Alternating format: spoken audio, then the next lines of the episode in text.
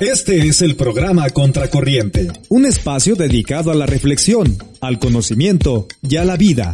Comienza la transmisión en el ciberespacio. Prepárense, porque están a punto de adentrarse en temas de gran profundidad, donde somos más humanos. Queda con ustedes su conductor y amigo, Rafa Salomón.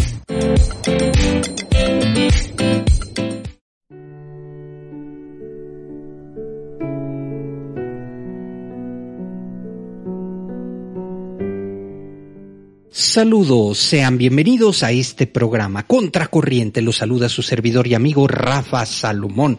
Y el día de hoy tendremos un programa muy especial porque vamos a hablar de fariseos y publicanos. Esa parábola que Jesús comentaba esa enseñanza que deja tanto para reflexionar. Así que el día de hoy te invito, te invito a que reflexionemos esta parábola porque tan solo voy a adelantar un poquito. Todos, absolutamente todos, tenemos un poquito de fariseos y un poco de publicanos. Quédate con nosotros para descubrirlo. Esto es Contracorriente. Te invito a que te quedes con nosotros. Comenzamos.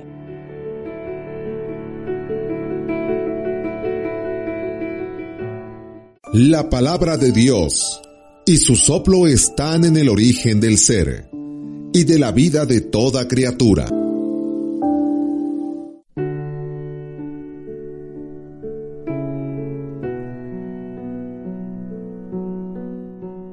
Comenzaré compartiendo el versículo bíblico que podemos encontrar en San Lucas 18, versículo del 9 al 14. Repito, San Lucas 18, versículos del 9 al 14. En aquel tiempo Jesús dijo esta parábola sobre algunos que se tenían por justos y despreciaban a los demás. Dos hombres subieron al templo para orar. Uno era fariseo y el otro publicano. El fariseo erguido oraba así en su interior. Dios mío, te doy gracias porque no soy como los demás hombres, ladrones, injustos y adúlteros Tampoco soy como ese publicano.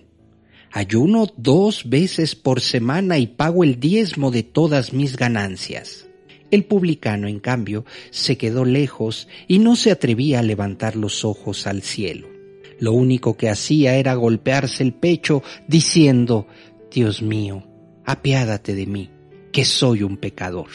Pues bien, yo les aseguro que éste bajó a su casa justificado y aquel no, porque todo el que se enaltece será humillado y el que se humilla será enaltecido. Hasta aquí el texto bíblico. Sinceramente es muy fuerte. Vamos a ir descubriendo publicanos y fariseos, fariseos y publicanos. El fariseo representa el conservador que se siente en orden con Dios y con los hombres y mira con desprecio al prójimo. Tremendo, ¿eh? El fariseo que se siente conservador, es decir, sigue al pie de la letra las leyes, las reglas, es el conservador, pero mira con desprecio a su prójimo. El publicano es la persona que se ha equivocado, pero lo reconoce y pide por ello humildemente perdón a Dios no piensa en salvarse por méritos propios, sino por la misericordia de Dios. La elección de Jesús entre estas dos personas no deja dudas, como indica el final de la parábola. Y lo que nos indica es, este último vuelve a casa justificado, esto es, perdonado, reconciliado con Dios. El fariseo regresa a casa como había salido de ella manteniendo su justicia, pero perdiendo la de Dios. A fuerza de oírla y de repetirla, este fariseo, esta explicación, pues entonces comienza una situación en donde no es que esté equivocado, pero ya no responde a los tiempos de Dios. Jesús decía sus parábolas para la gente que le escuchaba en aquel momento en una cultura cargada de fe y de religiosidad como aquella de Galilea y Judea, en el tiempo de Jesús. Como en muchos momentos la hipocresía consistía en ostentar la observancia de la ley y santificar, porque estas eran las cosas que atraían la admiración y el aplauso de los demás. En nuestra cultura secularizada y permisiva, los valores han cambiado. Lo que se admira y abre el camino al éxito es más bien lo contrario de otro tiempo, es el rechazo de las normas morales tradicionales, la independencia, la libertad del individuo. Entonces, actualmente este camino nos lleva a que reconocemos a aquella persona que no se ajusta a las tradiciones, que vive su propia independencia y que en el término de libertad podríamos decir que se trata de un libertinaje. Para los fariseos, la contraseña era observancia de las normas, es decir, que se llevaran a cabo las normas del templo, las normas de la iglesia, observarlas. Para muchos hoy en día, la contraseña es diferente, no es la observancia, más bien es la transgresión. ¿Y a qué me refiero con esto? A hacer las cosas diferentes. Mientras más diferentes lo hagamos, mientras más alejado de las tradiciones, mientras más libres empecemos a sentirnos, pues eso es como la señal de nuestros tiempos. Hoy debemos dar la vuelta a los términos de la parábola para cuidar la intención original. Los publicanos de ayer son los nuevos fariseos de hoy. Indudablemente, los publicanos de ayer son los nuevos fariseos de hoy. En aquel momento, aquellos que abrieron su corazón, aquellas personas quienes eh, sintieron y dijeron, quiero esa misericordia de Dios, hoy en día indudablemente son los nuevos fariseos, los que están observando que se lleve a cabo la ley. Actualmente es el publicano, el transgresor, quien dice a Dios, te doy gracias Señor, porque yo no soy como aquellos fariseos creyentes, hipócritas e intolerantes que se preocupan del ayuno, pero en la vida son peores que nosotros. Parece que hay quien paradójicamente, ahora sí, te doy gracias Dios mío, porque soy un ateo. A esto me refiero a la transgresión, es decir, le agradecemos a Dios ser ateos. Hoy es frecuentemente el tributo que la virtud paga al vicio. Es tremendo. Cuántas horas se dedican a las pantallas, cuánto tiempo se dedica al trabajo y al final cuando no es un trabajo que es para ayudar a los demás, sino es un trabajo lucrativo, pues se paga muy alto el vicio. Se tiende de hecho especialmente por parte de los jóvenes a mostrarse peor y más desvergonzado de lo que se es para no parecer menos que los demás. Fíjense nada más, esta situación nos lleva a comprender que mientras más diferente y se transgreda más, pues mucho mejor y más eh, se tendrá ese respeto. Fíjense nada más, es decir, aquel que se sale de los estándares normales, pues es más admirado que probablemente aquellos que se adaptan a las reglas que siguen los preceptos. Vamos a escuchar lo siguiente.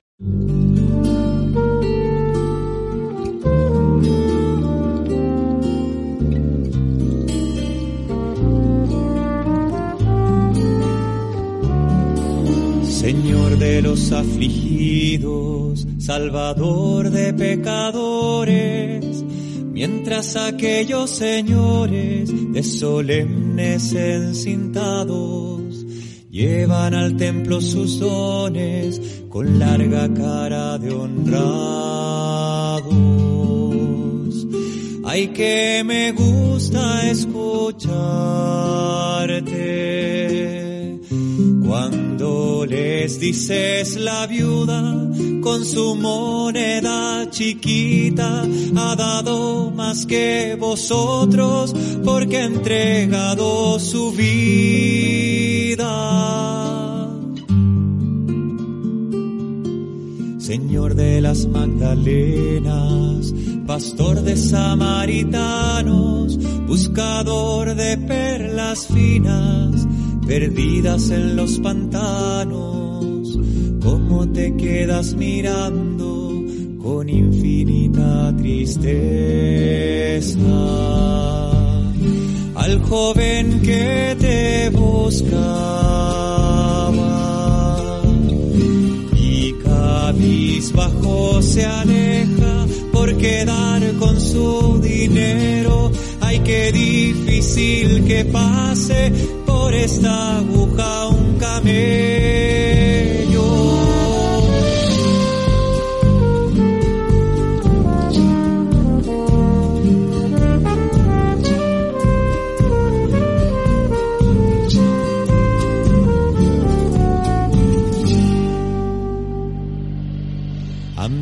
de los humildes, confidente de los niños, entre rudos pescadores, escoges a tus ministros, parece que todo fuera en tu evangelio sorpresa. Dices felices los mansos los que sufren pobreza, benditos son los que lloran, los sedientos de justicia, dichosos cuando os maldigan.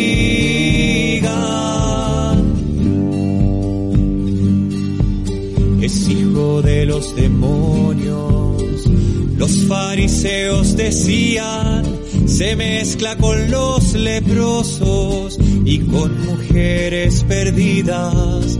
El sábado no respeta dónde vamos a parar. Se ha decidido sanar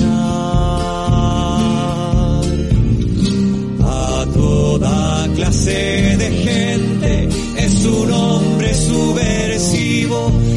entre tanta confusión, yo me quedo con lo antiguo.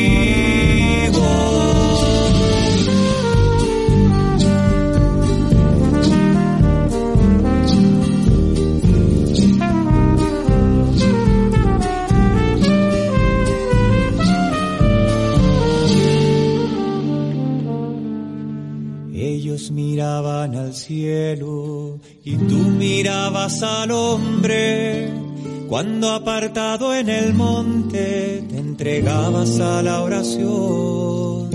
Solo buscabas a Dios, a tu Padre Santo y justo. En el secreto nombrabas para que tú lo sanaras al hombre que el barro manchaba, tus ojos lo hicieran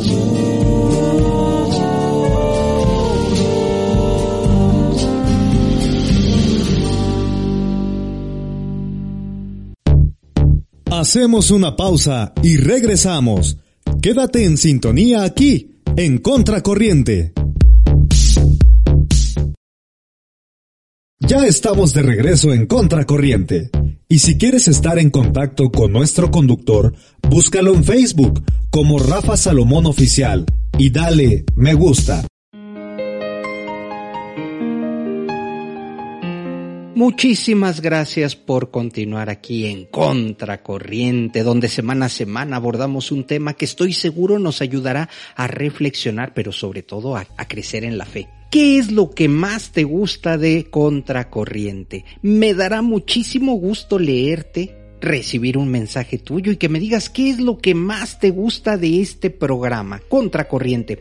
Puedes enviar tu mensaje a las redes sociales, en Facebook, búscame como Rafa Salomón Oficial. Facebook, Rafa Salomón Oficial. En Twitter, arroba Rafael Salomón. Y aprovecho para enviar un abrazo fuerte a todos nuestros amigos allá de Valora Radio con Lupita Venegas, quienes amablemente transmiten este programa allá en Guadalajara, Jalisco. Un abrazo fuerte para Lupita Venegas y para todo el gran equipo que conforma Valora Radio. Una radio con valor. Muchísimas gracias. Gracias Lupita. Gracias también a cada una de las estaciones que amablemente retransmiten este programa y lo colocan en su barra programática. Muy amables, de verdad, muy agradecido. Y les recuerdo que este programa está sustentado en el catecismo de la Iglesia Católica, en la sana doctrina católica. Así que muy amable, siempre encontrarás algo que te pueda ayudar a crecer el día de hoy con el tema publicanos y fariseos respecto a la parábola que Jesús pronuncia. ¿eh? Esto es muy importante irnos dando cuenta cómo Jesús ya conocía y además se adentró en esta parte de la fe. Hay quienes son sumamente y, observantes en la ley, cómo nos acercamos a Dios, y hay quienes pues también conocen muy poco, casi nada, pero tienen un corazón abierto, un corazón dispuesto. Poquísimos, tal vez nadie, están siempre del lado del fariseo o siempre del lado del publicano. Esto es, justos en todo o pecadores en todo. ¿Verdad que eh, pues podríamos decir que la mayoría tenemos un poco de cada uno? Un poco de uno y un poco del otro. ¿Por qué? Porque ni tan justos, pero también ni tan pecadores. Aquí, lo peor sería comportarnos como el publicano en la vida y como el fariseo en el templo, de tal manera que hay una incongruencia. Somos unas personas en la iglesia y otras en nuestra casa. Por eso es muy importante ser coherentes, porque como tenemos un poco de cada uno, pues hay que encontrar el punto medio. Los publicanos eran pecadores hombres sin escrúpulos que ponían dinero y negocios por encima de todo, y los fariseos al contrario eran en la vida práctica muy austeros y observantes de la ley. Nos parecemos, por lo tanto, al publicano en la vida y al fariseo en el templo, tal vez, como el publicano somos pecadores y como el fariseo nos creemos justos. Si tenemos que resignarnos a ser un poco el uno del otro, pues entonces que al menos sea al revés, fariseos en la vida y publicanos en el templo. Como el fariseo, intentemos no ser en la vida ladrones e injustos. Procuremos observar los mandamientos y pues pagar lo que nos corresponde como el publicano reconocemos cuando estamos en presencia de Dios, que lo poco que hemos hecho es todo don suyo. E imploremos para nosotros y para todos su misericordia. Como el fariseo, también nosotros podríamos tener la tentación de recordar a Dios nuestros méritos, ¿verdad? ¿Quién no? Oye Señor, yo no me he perdido ninguna misa desde que empezó el año. ¿Qué méritos tengo? Ayudo cada vez que puedo. Tal vez pensando en el trabajo de estos días, pero para subir al cielo la oración debe brotar de un corazón humilde, pobre. También nosotros, al concluir este acontecimiento, deseamos ante todo dar gracias a Dios, no por nuestros méritos, queridos hermanos, sino por el don que Él nos ha hecho, que Él nos ha dado. Es el don de la vida y lo que hacemos con los talentos que Él nos da. Nos reconocemos pequeños y necesitados de salvación de misericordia. Reconocemos que todo viene de Él y que solo con su gracia se realizará lo que el Espíritu Santo nos ha dicho. Solo así podremos volver a casa verdaderamente enriquecidos, más justos, más capaces de caminar por esas sendas que el Señor nos ha señalado.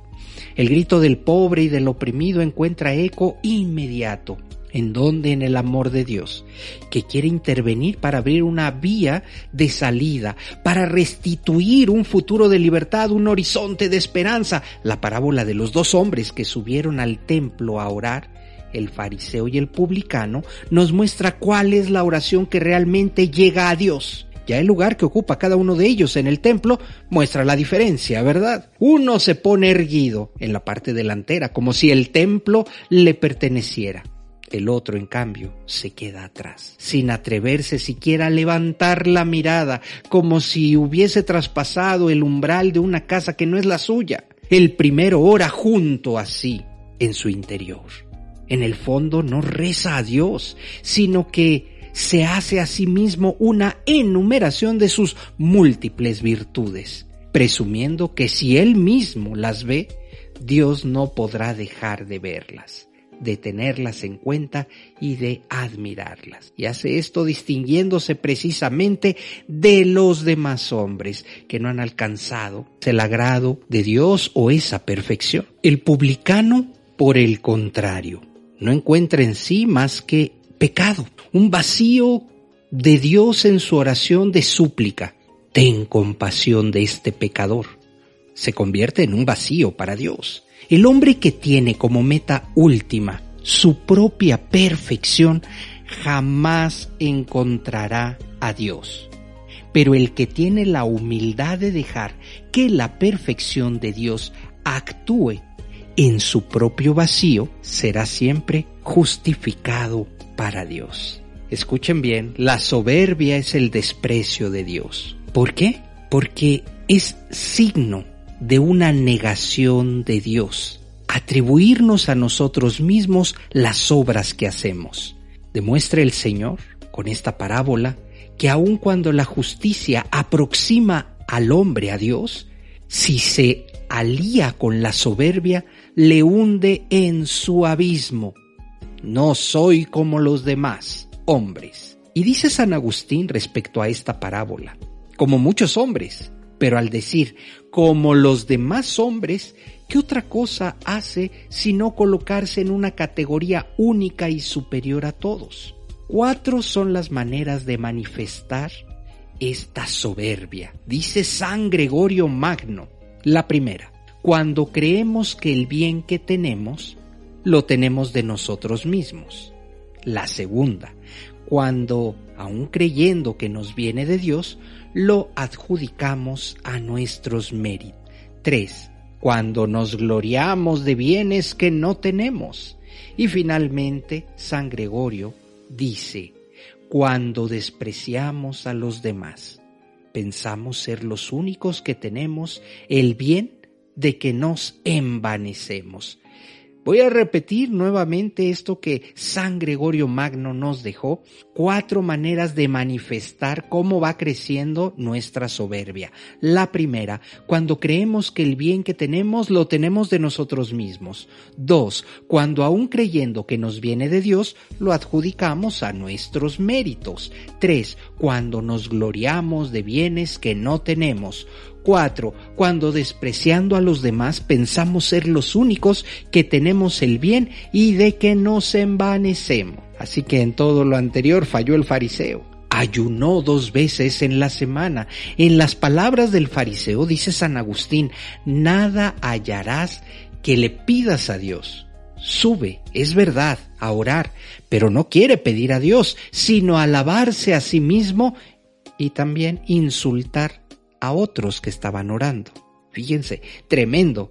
Allá el fariseo lo que hizo no era ir a alabar a Dios, sino ir a insultar a los que estaban orando. Podemos en nuestras oraciones presentar a Dios nuestras buenas obras como fundamento en que apoyarlas para hacer fuerza a Dios. Sin duda podemos hacerlo a condición de que no las refiramos a nosotros mismos, sino como título de las bondades que reconocemos recibidas de Dios. Es decir, todo lo que tengo es por gracia, todo lo que eh, algún mérito, pues es mérito de Dios, simplemente. Sin duda podemos hacerlo a condición de que, pues no hagamos la referencia a nosotros mismos, sino que reconocemos que son recibidas por Dios en los que la gratitud y la humildad se juntan para alcanzar del cielo nuevos dones. Mas el publicano no puede alzar los ojos al cielo,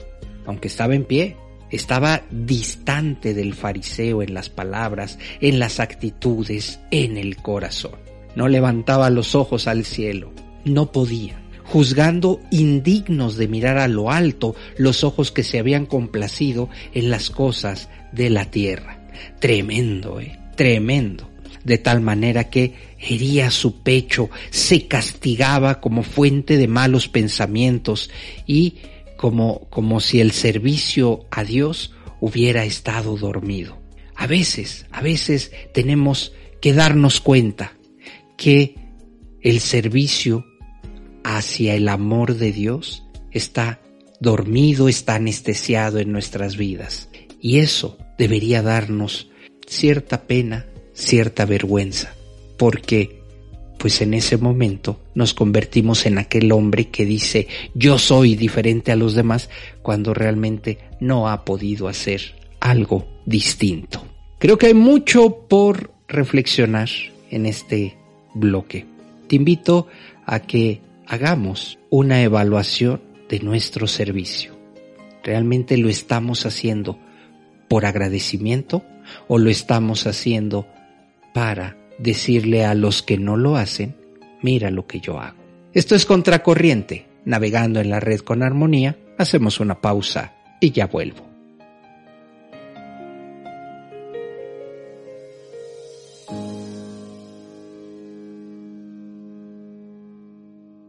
¿Tienes alguna sugerencia? Escribe a rafasalomón.com. Tu opinión es muy valiosa y será tomada en cuenta. Hacemos una pausa en Contracorriente. Usa las redes sociales y haz contacto con nuestro conductor. Su cuenta de Twitter es arroba Rafael Salomón y a tus comentarios agrega el hashtag o etiqueta con gato seguido de la palabra contracorriente.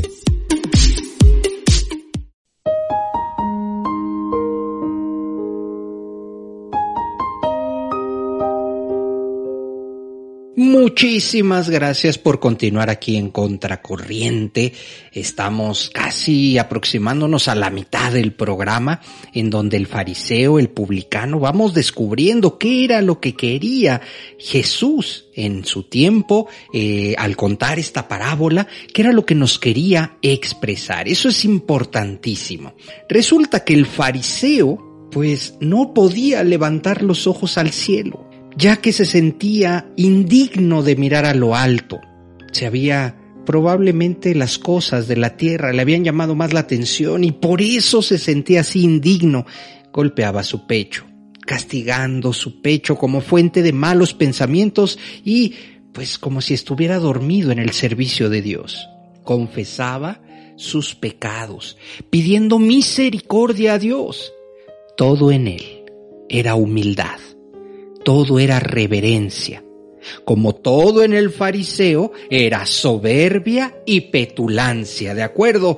Así que el fariseo iba eh, a presumir, iba a mostrar esta soberbia, iba a mostrar que era mejor que los demás, porque él sí seguía las reglas, porque él sí había hecho lo que estaba en las, en los estatutos, por decirlo así.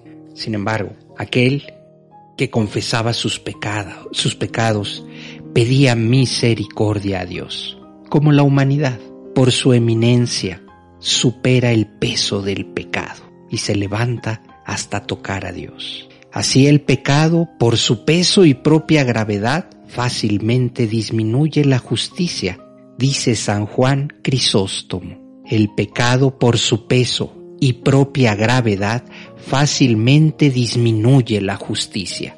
Por lo mismo, aunque hagas muchas y grandes cosas, si te atreves a presumir de ellas, te privas de todo el fruto de tu oración. Pero, aunque lleves cargada la conciencia, con el peso de mil culpas, si te crees el más pequeño de todos, podrás confiar mucho ante Dios porque Dios no desprecia al corazón humillado. Es decir, acepta su humilde plegaria y echa sobre el alma arrepentida el velo del misericordioso olvido de sus culpas. Es decir, nuestras culpas en algún momento son cubiertas por el velo misericordioso de Dios. ¡Qué profundidad! Es decir, nuestros errores, nuestros pecados, todo aquello que cometemos, malos pensamientos, falta de servicio, que esto también es importante mencionarlo, porque muchas veces nos quedamos con, eh, como, como el, el fariseo, ¿verdad? El fariseo que solamente va y aprende, pero no sirve no ayuda a servir a los demás. De tal manera que debemos ser como ese hombre, dispuestos, entendiendo que llegamos a fallar, que eh, no somos perfectos y que nos llaman a veces las cosas del mundo más que las cosas de Dios. Es fuerte esto que estoy diciendo, ¿eh? pero es real. Por eso digo que todos tenemos un poquito de ambos, de fariseos y de publicanos, porque a veces nos llaman más las cosas del mundo. No estamos completamente en ese, eh, eh, en, en esa espera, en esa contemplación, nos cuesta mucho. Y aquí en este programa, y como lo mencioné también en Familia Minutos con Dios, pues yo no quiero engañar a nadie. Nos siguen llamando las cosas del mundo. Y, nos siguen interesando y a veces dejamos unas cosas por otras. Esto es importante reconocerlo. Es decir, Señor, pues tú que me das todo, tú que eres toda bondad, tú que eres toda misericordia, tú que cubres mis pecados con ese velo misericordioso, pues yo te doy la espalda en algunas ocasiones, ¿eh? Y esto es, es para que lo reflexionemos juntos. Pero ¿qué dice el catecismo de la Iglesia Católica respecto a la humildad, que es el fundamento de la oración? Vaya usted al numeral 588, donde se nos dice lo siguiente. Numeral 588.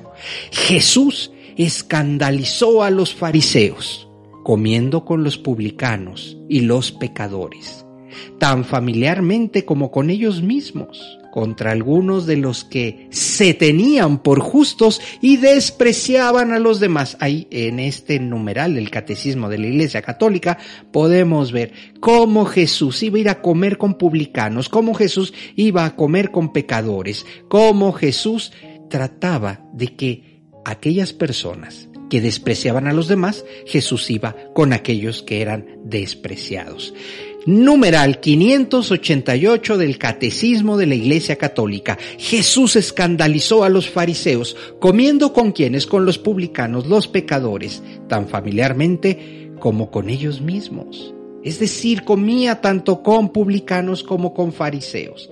Jesús afirmó, no he venido a llamar a conversión a justos, sino a pecadores. Fue más lejos todavía al proclamar frente a los fariseos, que siendo el pecado una realidad universal, los que pretenden no tener necesidad de salvación se ciegan con respecto a sí mismos. Y esto sucede, ¿verdad? De repente aquella persona dice, no, pues yo, yo no tengo ningún pecado. No, no, yo sigo al pie de la letra todo lo que me enseñan. A ver, ojo, si tú piensas así, porque Jesús fue muy contundente con esto. Fue más lejos al proclamar frente a los fariseos que siendo el pecado una realidad, realidad universal, los que pretenden no tener necesidad de salvación se ciegan con respecto a sí mismos. Vanidad, soberbia, egoísmo, yo no necesito de Dios porque yo sigo, ¿no? Pensarán algunos, yo sigo los estatutos, yo sí voy y cumplo las normas. Ojo, Jesús señaló en ese momento aquellas personas que se negaban a recibir la salvación.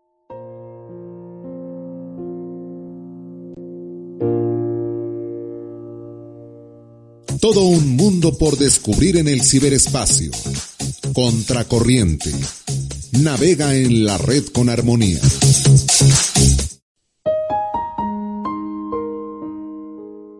Lo que Jesús nos pide es la sencillez, es la humildad en la oración. Lo que Él afirma es que hay que elevar nuestra oración con sinceridad, no para acabar a los demás, no para decir yo aquí estoy cumpliendo. Fíjense que en el numeral 2559 del Catecismo de la Iglesia Católica dice lo siguiente, la oración es la elevación del alma a Dios o la petición a Dios de bienes convenientes. San Juan Damasceno dice, ¿desde dónde hablamos cuando oramos? ¿Desde la altura de nuestro orgullo y de nuestra propia voluntad o desde lo más profundo de un corazón humilde? El que se humilla es ensalzado. Esto realmente nos debe hacer reflexionar desde dónde es mi oración. San Juan Damasceno nos dice desde dónde hablamos cuando oramos. Desde la altura de nuestro orgullo, desde nuestra propia voluntad, desde lo más profundo, desde dónde, de un corazón humilde, así elevamos nuestra oración, así hablamos con Dios, porque la humildad es la base de la oración. Nosotros no sabemos pedir como conviene. La humildad es una disposición necesaria para recibir gratuitamente el don de la oración. El hombre es un mendigo de Dios. Esto lo dice San Agustín. El hombre es un mendigo de Dios. Tremendo, ¿eh? Tremendo, porque vamos a pedirle, vamos a colocarnos en la situación y eh, desde dónde viene mi oración, desde la humildad.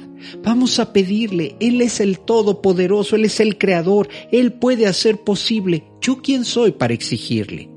Y a veces nuestras peticiones solo son eso, exigencia tras exigencia, y cuando no se nos cumplen, se convierte en un capricho, y entonces somos capaces de darle la vuelta, la espalda y decir, pues ahí, ahí te quedas, Señor.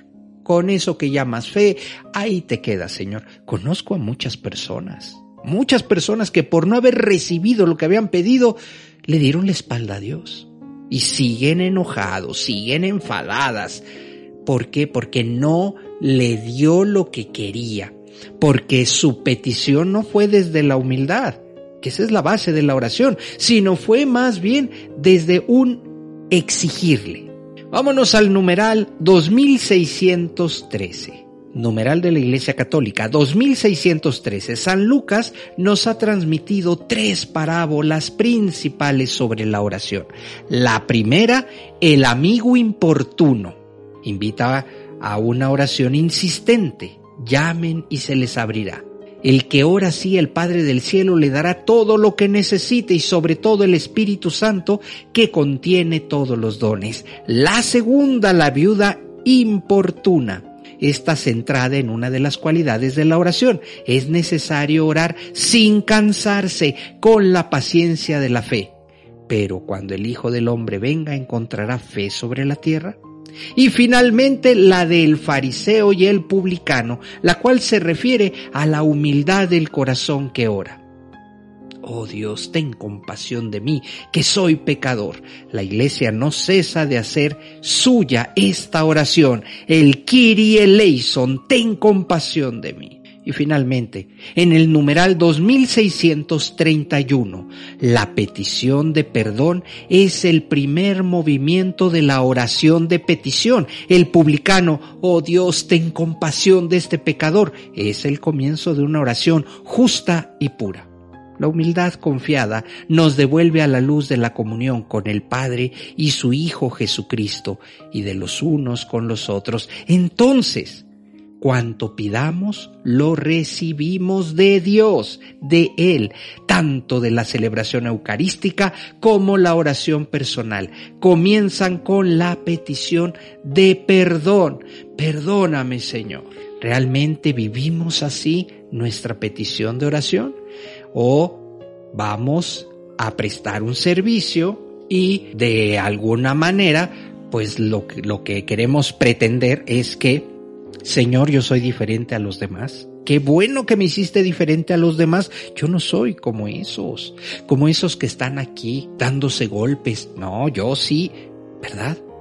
De repente podemos caer en ese pecado de soberbia y la soberbia nos empieza a llevar precisamente a los tiempos de Jesús, aquellos que decían, pues si yo cumplo la ley, ¿por qué me voy a pues a, a recibir la salvación que tú me estás dando? Yo cumplo. Yo soy un cumplidor de la ley. Fíjense nada más. Soberbia. Se trata de pedir con un corazón sencillo, se trata de entender en esta parábola de publicano y fariseo realmente hacia dónde queremos ir. ¿Que tenemos un poquito de los dos? Sí, indudablemente. ¿Que debemos buscar el punto medio entre seguir, observar la ley? Claro que sí. Es vital, es importantísimo, pero no volvernos o transformarnos en detectives, ¿verdad? Así, a ver, tú sí, tú no, tú estás en una situación irregular, tú, no, no, no, porque entonces ahí fariseos y publicanos empieza Jesús a señalar y a decir, a ver, ¿y tú por qué sí? Pidamos con un corazón dispuesto, hagámoslo con amor, con sencillez. Vamos a hacer una pausa y ya vuelvo.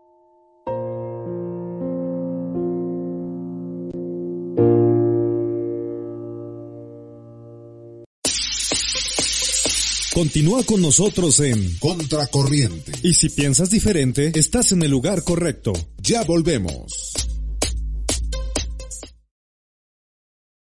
Intégrate a la página de Facebook. Búscala como Programa Contracorriente. Seguimos en la red compartiendo con espíritu de servicio.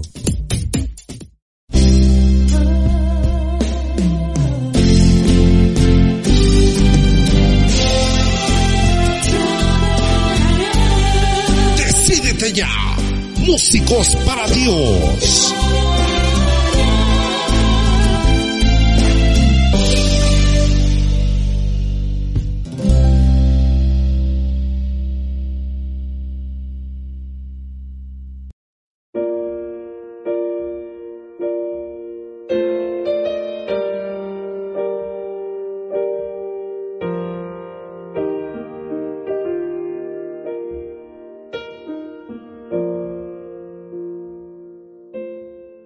Es un verdadero gusto estar nuevamente con todos ustedes y vamos a continuar con estos salmos que son tan hermosos y que obviamente para músicos para Dios es importante conocer la historia de los salmos. El día de hoy bendeciré al Señor eternamente. Salmo 145, 144. Dios y Rey mío, yo te alabaré, bendeciré tu nombre siempre y para siempre un día tras otro bendeciré tu nombre y no cesará mi boca de alabarte. Bendeciré al Señor eternamente. El Señor es compasivo y misericordioso, lento para enojarse y generoso para perdonar.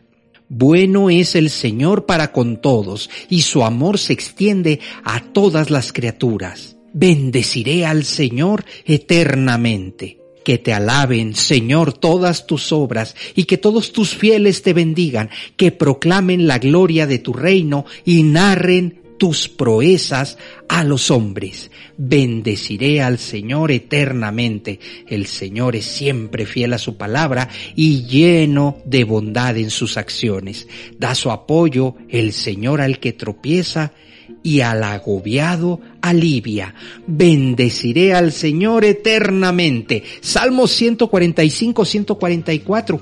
Este salmo acróstico es un grandioso himno a los atributos divinos manifestados en las obras portentosas en favor de los hombres en general, concretarlas como en otras composiciones del Salterio, a sus relaciones con el pueblo elegido. La mano pródiga de Dios está siempre abierta a las necesidades de los hombres, amparando particularmente a los humildes, a los desvalidos. La distribución alfabética sacrifica algunas veces la hilación lógica del pensamiento y así las formulaciones tienen el aire de jaculatorias, es decir, oraciones cortas, exhortaciones o sentencias más o menos que no están conectadas a modos de un encabezado, salmos de alabanza, que cierran las colecciones generales del salterio. Fíjense que el salmista habla en nombre de la nación, dando de lado a sus preocupaciones personales. Esta colección final del Salterio ha sido compuesta por una marcada finalidad litúrgica. Este salmo es el único que lleva en su cabecera el título o alabanza que da nombre a toda la colección del Salterio, llamado por los judíos Libro de las Alabanzas. Cada versículo empieza con una letra diferente del alfabeto. Por su contenido puede compararse a un poema alfabético, al salmo que pues comienza con una letra. Este salmo acróstico, o sea, compuesto por versos cuyas letras iniciales forman un vocablo o una frase o comienzan sucesivamente por una letra del alfabeto. Es un grandioso himno a los otros atributos divinos manifestados en las obras portentosas en favor de los hombres. Bondad, justicia, misericordia, fidelidad a sus promesas, piedad para con los débiles. Este salmo nos habla que todo aquel que tenga vida, bendiga al Señor eternamente. Qué poderoso es Dios, que llenó la tierra de bienes. Qué poderoso es Dios, que dio a cada animal su propia vida. Qué poderoso es Dios, que infundió en el seno de la tierra a las diversas semillas para germinarlas. Tanta variedad de frutas, tanta hermosura de árboles. Qué poderoso es Dios, qué grande es Dios. De tal manera que este salmo acróstico nos va a llevar a comprender un poco más acerca de los salmistas. El día de hoy pudimos disfrutar de este Salmo 145-144, bendeciré al Señor eternamente. Hasta la próxima.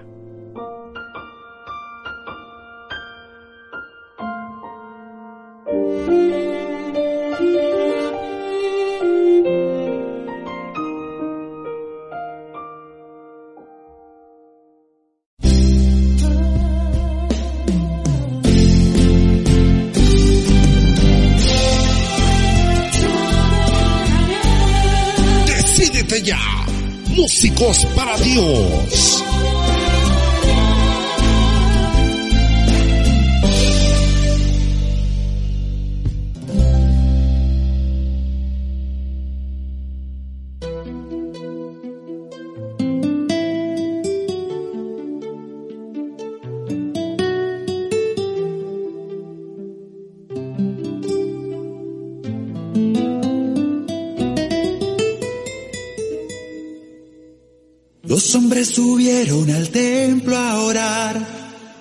fariseo y el otro publicano, un fariseo y el otro publicano. Gracias por no ser como los demás, dijo el fariseo, gracias Dios amado, no soy un ladrón como ese publicano. No soy injusto ni soy adúltero, vivo apegado a tu ley. Gracias por no ser, Señor, como ese publicano. En cambio el publicano con humildad oraba arrepentido quedándose a lo lejos no se atrevió ni a alzar los ojos al cielo. Mírame Señor y por tu bondad te pido compasión y tu perdón espero. Soy un pecador y tu perdón espero. Soy injusto, soy adúltero, me alejé de tu ley. Pecador, Señor, y tu perdón espero. Humildad, yo te pido con humildad. Con corazón humilde te pido me ilumines para poder acercarme a ti yo te pido con humildad,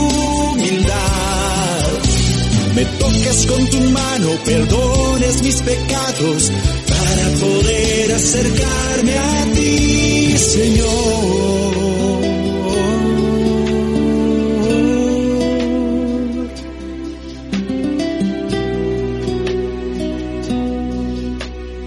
En verdad les digo que el hombre aquel ese publicano que oraba arrepentido en gracia de Dios, se fue por su camino.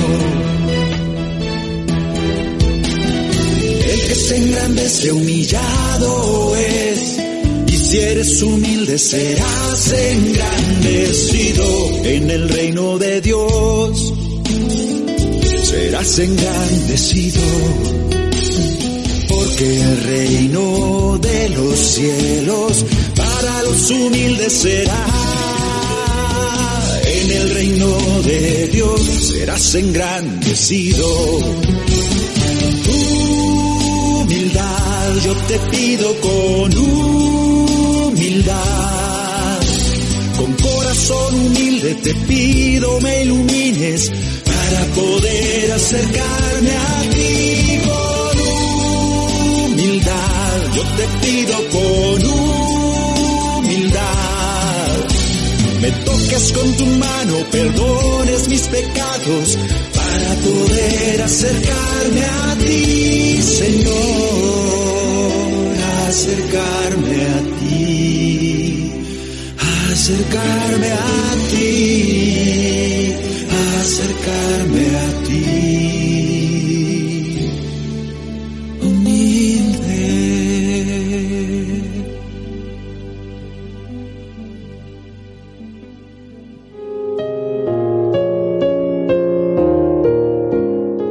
Reconocemos pequeños y necesitados de salvación, de misericordia. Reconocemos que todo viene de Él y que solo con su gracia podemos realizarlo. El Espíritu Santo nos lo ha dicho. Solo así podremos regresar a nuestra casa verdaderamente enriquecidos, más justos y más capaces de caminar por las sendas del Señor. Publicanos y fariseos. A veces nos confundimos unos con otros. Tratemos de regresar a nuestra casa siendo humildes, aceptando la salvación de Dios, no pretendiendo ser reconocidos. Y si hacemos algo bien, valdría la pena reconocer que no es por nosotros, sino que es por gracia, gracia de Dios. Y gracias a Dios por este programa, por este espacio que nos permite conocer, reflexionar y darnos cuenta, pues que todavía nos falta mucho, ¿verdad, queridos hermanos? Nos falta muchísimo, pero estamos en el camino, estamos intentando, estamos llevando a cabo el plan de Dios. Y yo te agradezco que cada semana nos escuches con atención y nos recomiendes. Gracias. Le agradezco a Dios la oportunidad, a Jesucristo, por habernos dado tantas enseñanzas, al Espíritu que seguramente se movió el día de hoy aquí en este programa y por supuesto a Mamita María, quien intercede por nosotros en cada transmisión, en cada momento de nuestra vida. Gracias también a mi querido amigo y hermano Francisco Coria, quien ha estado en la máquina de fuego, en la máquina del espíritu, haciendo sonar este programa como debe sonar, ahí en la botonera y en la postproducción para que suene muy bien contracorriente. Gracias Francisco Coria, quien es papá de los chiquitines misioneros. Échenle, si tienen hijos, échenle un audio ahí a todos los programas. Son buenísimos. Chiquitín misionero. Y muchísimas gracias a ti que semana a semana me permites acompañarte, ya sea en tu trayecto, ya sea en tu computadora, ya sea en tu teléfono o simplemente me dejas compartir este mensaje en tus oídos y corazón. Muchísimas gracias. Hasta la próxima. Se despide su servidor y amigo Rafa Salomón.